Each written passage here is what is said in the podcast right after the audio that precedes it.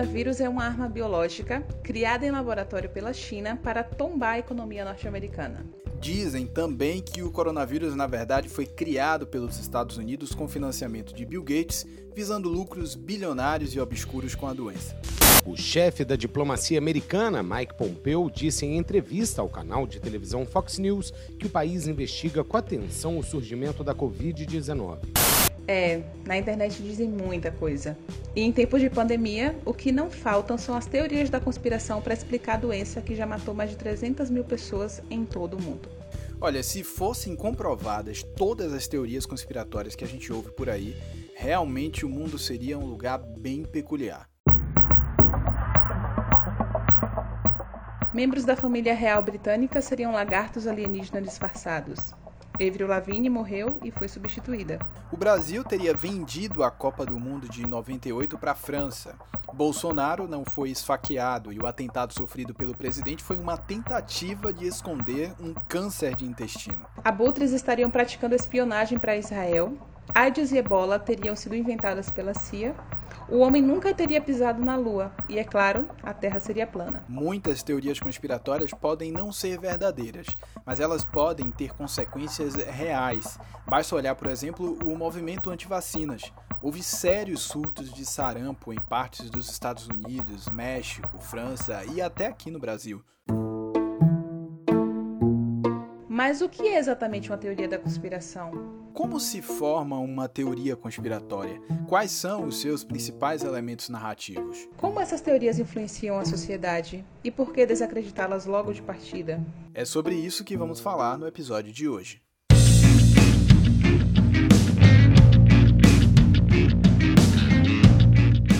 Todos muito bem-vindos. Esse é o seu 1,99, um podcast de todas as semanas, ou pelo menos deveria ser, sempre com um assunto interessante para você ouvir aí em casa, no trabalho, no home office, antes de dormir, na hora do café, enfim. O importante é ouvir, seja na quarentena ou fora dela. Eu sou arroba o Léo Marques, falando diretamente de Salvador, na Bahia. E comigo, do outro lado da linha, cumprindo devidamente seu distanciamento social, arroba Deise Lima, direto de Feira de Santana, também aqui na Bahia, né? a princesinha do sertão. Você tá falando que a princesinha do sertão sou eu ou é a cidade? As duas. Obrigada. e aí, bicho, beleza? Cara, eu tô, tô aqui, tô cumprindo meu distanciamento social, como você bem disse. Tô me adaptando ao novo normal, é, usando esse tempo de reclusão, né, entre aspas, para enfim, para pôr a mente em dia, no lugar e tentar sair disso bem, né? Seja psicologicamente, fisicamente, financeiramente, enfim.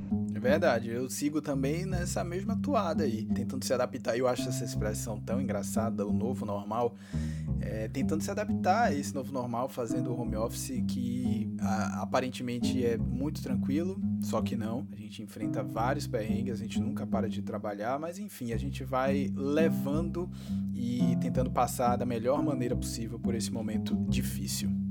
Vamos então falar sobre o nosso tema? Vamos. Bora lá então. E para nos ajudar a responder alguns desses questionamentos que trouxemos para o episódio de hoje, a gente tem um convidado e tanto, o professor de filosofia Luciano Santos. Graduado em filosofia pela UFBA, mestre em filosofia pela Universidade Federal do Rio de Janeiro, a UFRJ, e doutor em filosofia pela PUC do Rio Grande do Sul. Atualmente ele é professor titular no Departamento de Ciências Humanas da UNEB, a Universidade do Estado da Bahia. Casa essa que temos muito orgulho de dizer que fizemos parte. Exatamente. Professor, é, então antes de tudo, né, vamos ao básico. É, eu queria que você definisse aqui para a gente o que é exatamente uma teoria da conspiração. Bom, eu definiria uma teoria da conspiração como uma explicação de algum evento problemático ou mesmo catastrófico a partir da referência a uma ação planificada por um agente externo, agressor ou ameaçador. Uma teoria da conspiração ela existe para explicar alguma coisa da ordem do transtorno, alguma coisa que representa uma perturbação dentro de uma certa normalidade social comunitária, etc. O discernimento que importa fazer justamente é: será que toda narrativa né, dessa natureza conspiratória, digamos assim, tem necessariamente um caráter fantasioso? É preciso de saída discernir entre as teorias da conspiração de fundo fantasioso das teorias da conspiração que são sustentáveis à luz de um exame aprofundado dos fatos. Ou do contrário, teríamos que é, concordar com a versão dominante de que toda vez que se compreende que há uma conspiração por trás de certos eventos, isso se deve a uma invenção fantasiosa. E nos parece que não necessariamente é assim sempre. Conspiração. Ato ou efeito de conspirar. Conluio. Maquinação. Trama. É o que diz o dicionário. O essencial aqui, como bem disse o professor, é diferenciar a conspiração, ou seja, o fato, da teoria sobre essa conspiração, que com evidências e investigação se comprova real, daquilo que é uma fantasia que serve de explicação para o que aparentemente não se explica. E o problema é quando tudo isso se mistura. Realmente, às vezes, não é fácil identificar o que merece atenção e investigação ou que apenas é fantasia digna de um belo roteiro cinematográfico. Então, professor, na sua avaliação, o que essas teorias da conspiração dizem sobre a forma como vemos o mundo? Bom, isso vai depender então do tipo de teoria da conspiração que se tem em vista. Se for uma teoria da conspiração de caráter é, fantasioso, ela pode revelar né, uma reação de natureza mágica diante dos fatos, é uma indisposição a acolher os fatos do modo como eles se apresentam e, por assim dizer, é, refugiar-se na própria subjetividade a fim de encontrar é, respostas que melhor se acomodem aos nossos desejos, o que a gente pode chamar é, de uma linha infantilizada de resposta àquilo que nos incomoda. Beleza, mas isso quando estamos tratando a teoria vista como uma fantasia, né? Mas e quando ela assume a forma de manipulação mesmo? Tudo vai depender do que a fenomenologia chama de intencionalidade, sabe? A disposição da consciência que está trabalhando o campo da teoria da conspiração. Se ela é uma consciência fantasiosa ou se ela é uma consciência manipuladora, é claro que é isso que essas teorias vão revelar a autodefesa de um sujeito que se protege na fantasia ou a, a ação né, é, manipuladora, formatadora, opressiva sobre os imaginários alheios, a serviço de interesses, que em geral são econômicos, políticos e desses grupos né, hegemônicos na sociedade. Mas pode também revelar uma autêntica teoria da conspiração, revelar um exercício, como nós dizíamos, perspicaz, né? de, de capacidade de escavar para além das aparências e encontrar efetivamente é, possíveis fatores que de fato trabalham de modo planificado para produzir certas, certos cenários no campo social manifesto. A nossa história recente é repleta de grandes acontecimentos que, de tão inéditos e inesperados, se tornaram um prato cheio para o surgimento dessas teorias. O ano era 2001 o ataque terrorista da Al-Qaeda atinge as torres gêmeas do World Trade Center, símbolo financeiro dos Estados Unidos. Milhares de pessoas morrem. Quase 20 anos depois, diversas teorias conspiratórias continuam populares. De modo geral, as teorias se concentram em torno de supostas perguntas não respondidas pelos relatórios sobre o atentado e sugerem que o governo americano pode ter planejado os ataques juntamente com o exército. Trazendo aqui para o Brasil, o ano era 1985. Após 21 anos de ditadura militar, o país elege seu primeiro presidente civil, Tancredo Neves. Mas ele não assume. Na véspera da posse, Tancredo teve fortes dores abdominais, foi internado às pressas e fez uma operação de emergência. Após uma agonia de 38 dias e 7 cirurgias, Tancredo foi declarado morto em 21 de abril. A teoria. Para muita gente, Tancredo foi vítima de um atentado dos militares insatisfeitos com o fim do regime militar. Professor, a gente poderia dar muitos exemplos aqui né, de teorias da conspiração que se formaram ao longo da história.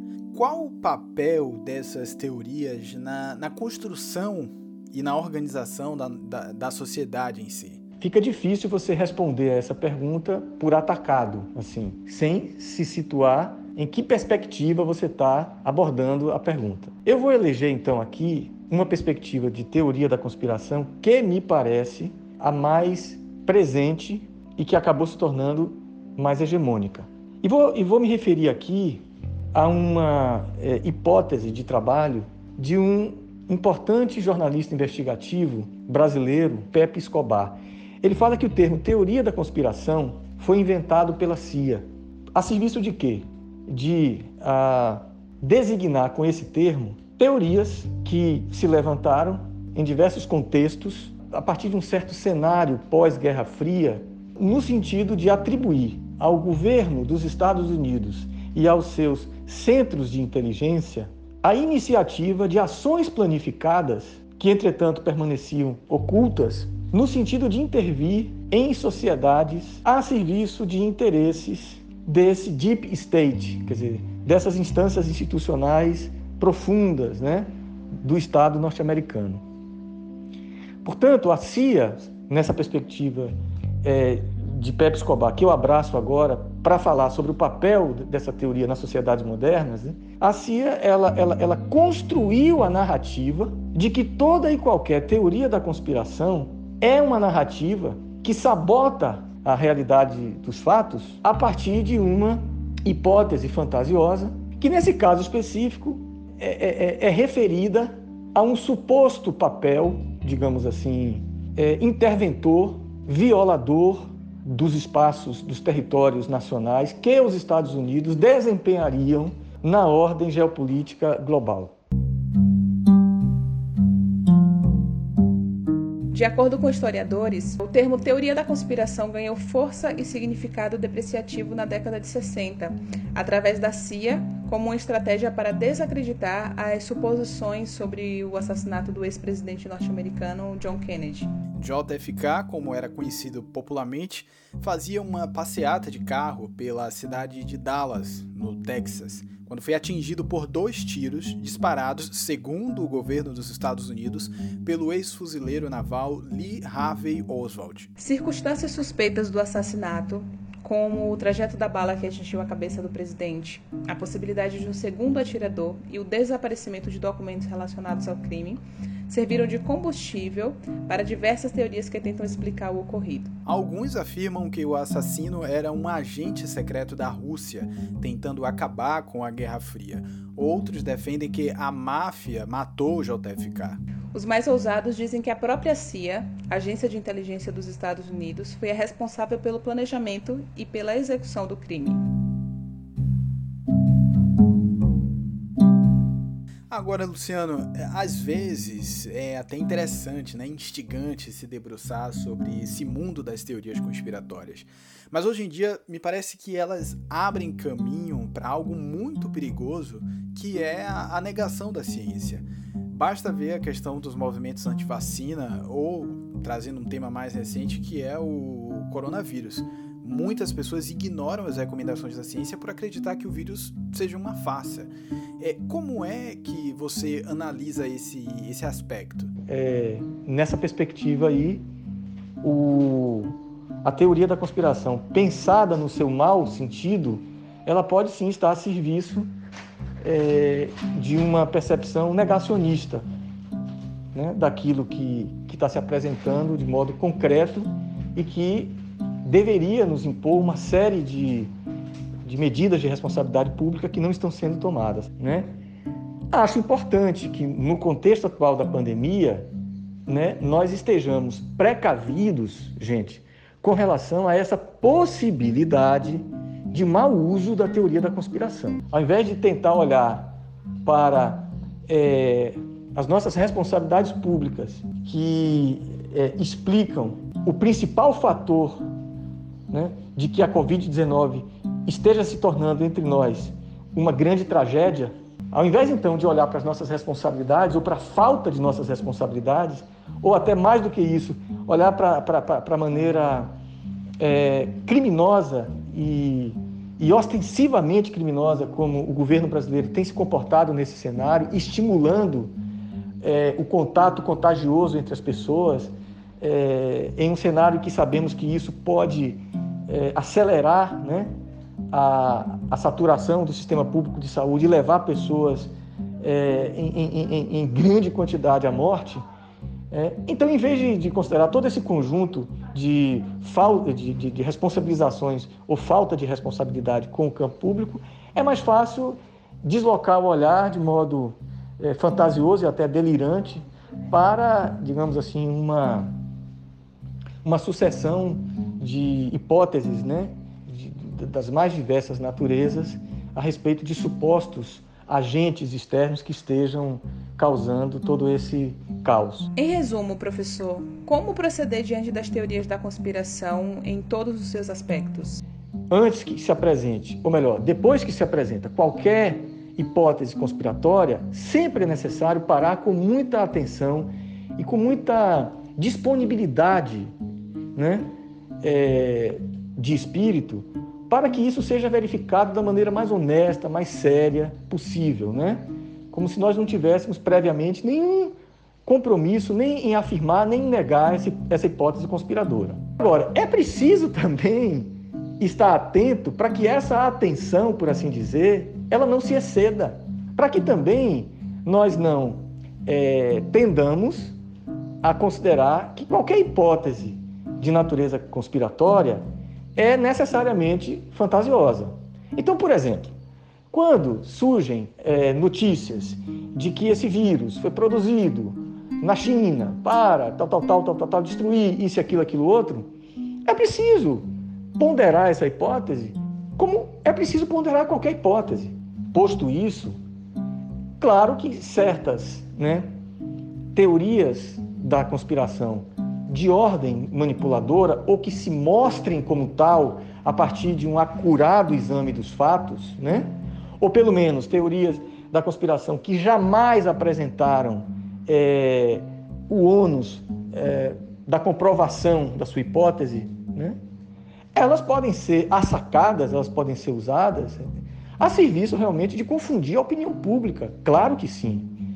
E, e aí é interessante, a esse propósito, trazer nosso, a nossa conjuntura brasileira de fake news é, para mostrar também o quanto isso é plausível, ou seja, o quanto esse uso é, manipulador no contexto, na conjuntura brasileira que nós estamos vivendo, é, é algo, digamos assim, bastante, é, bastante razoável, né, que se que se entenda dessa forma. Né?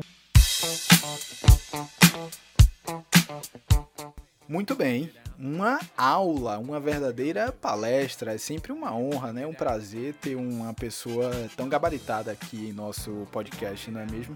Literalmente uma aula, né? Um grande professor. Como ele mesmo diria, né? Esse episódio é para tocar no rádio.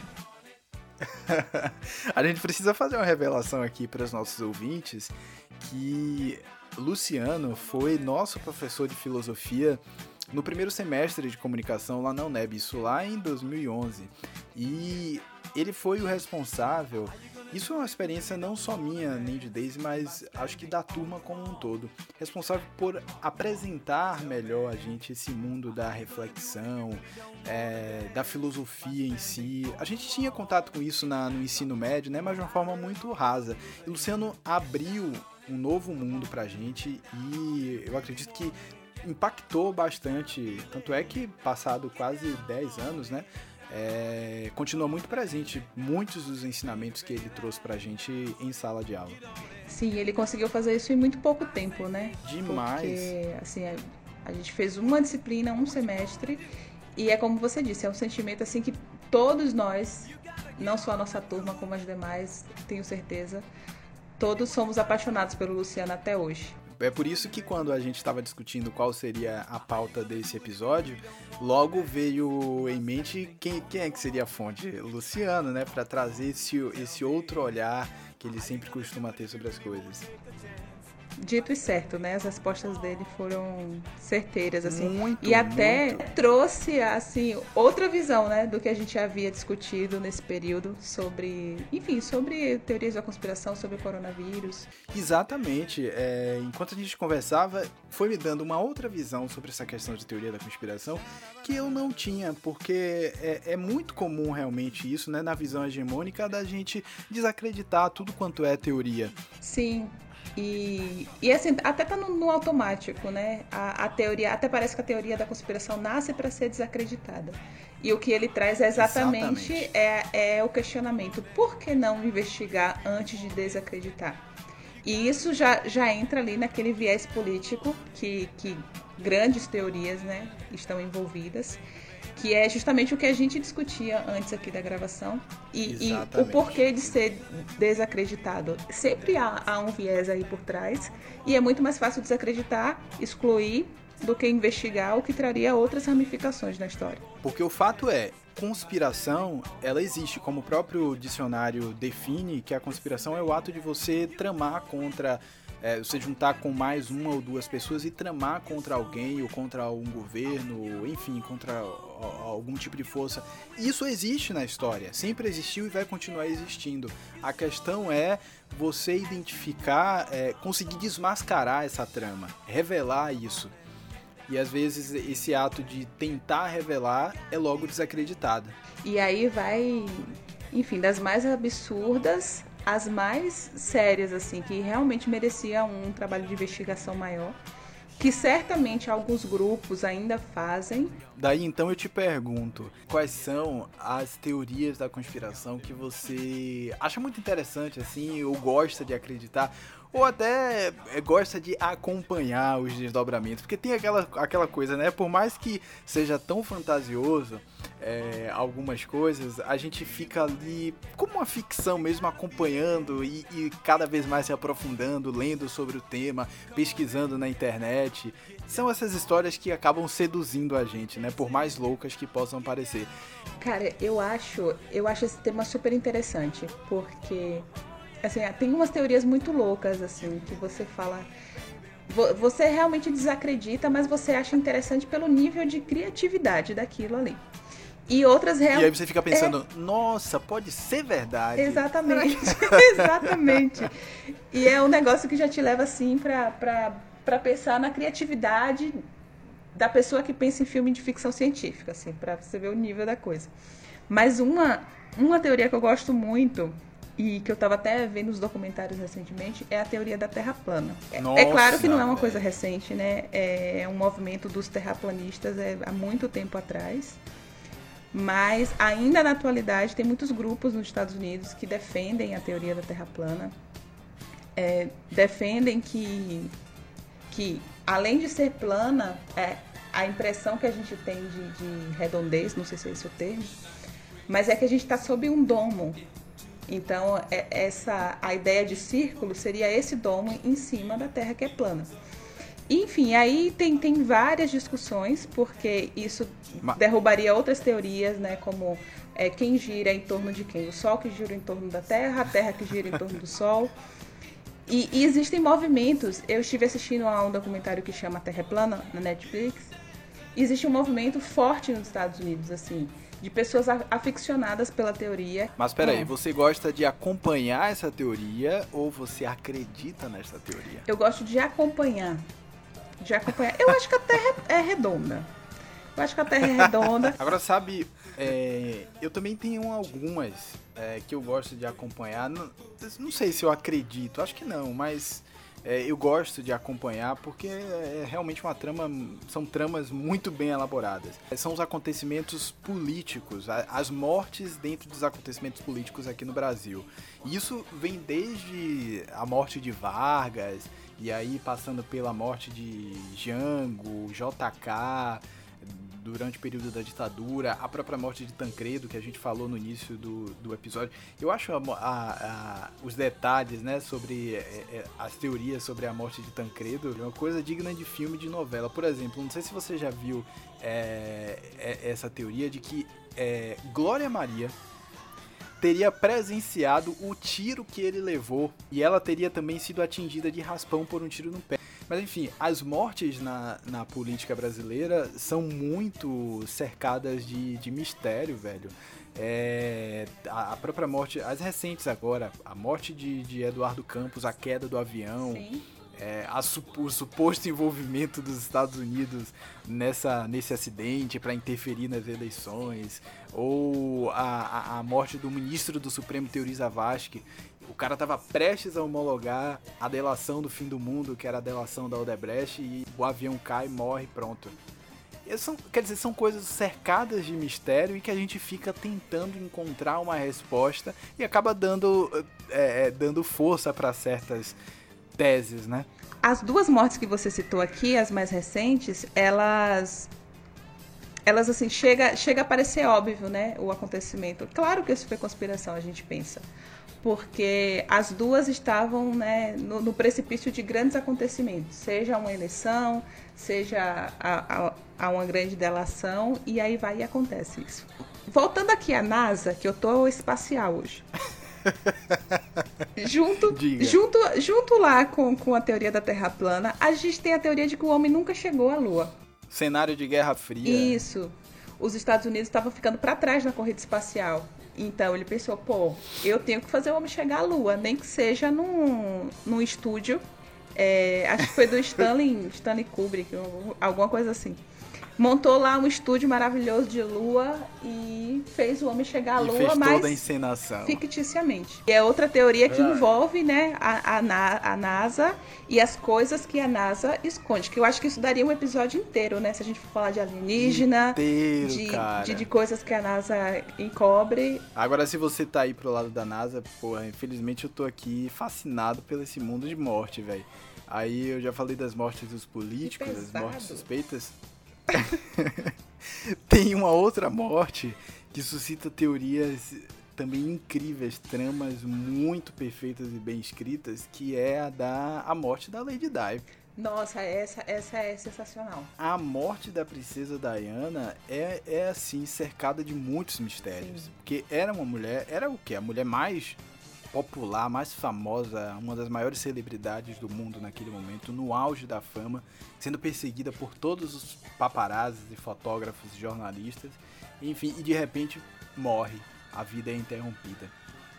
Eu gosto de, eu acho que é muito interessante a teoria que diz que, na verdade, ela foi assassinada pela família real, porque naquele período ela estava tendo um relacionamento com um empresário egípcio, né?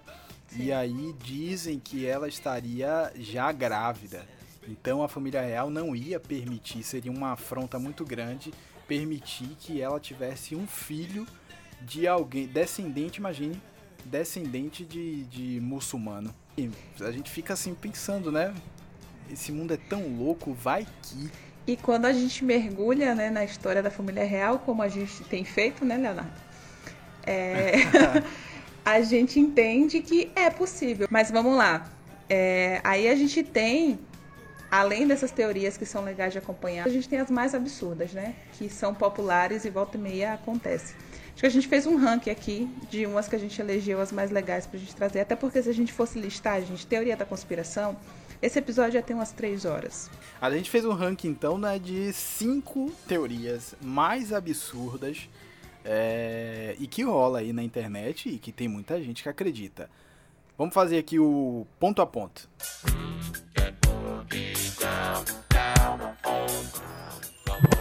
Dizem que pombos são robôs feitos pelo governo para espionar a população. Dizem que o ator Kenny Reeves é um vampiro imortal e presenciou quase todos os eventos históricos do mundo. Dizem que a Rainha Elizabeth II é uma reptiliana e a princesa Diana já presenciou ela se transformando. Pesada, hein?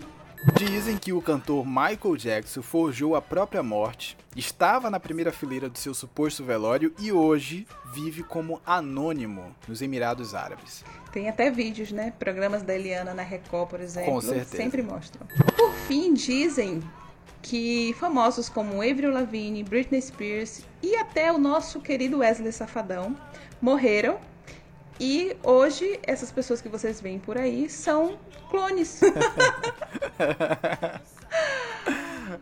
ah, mas são, são legais, são legais. Então, a gente vai se encaminhando já para o final do nosso episódio, que foi muito incrível. Mas, é, antes da gente finalizar o episódio, claro, a gente vai para o nosso quadro, né?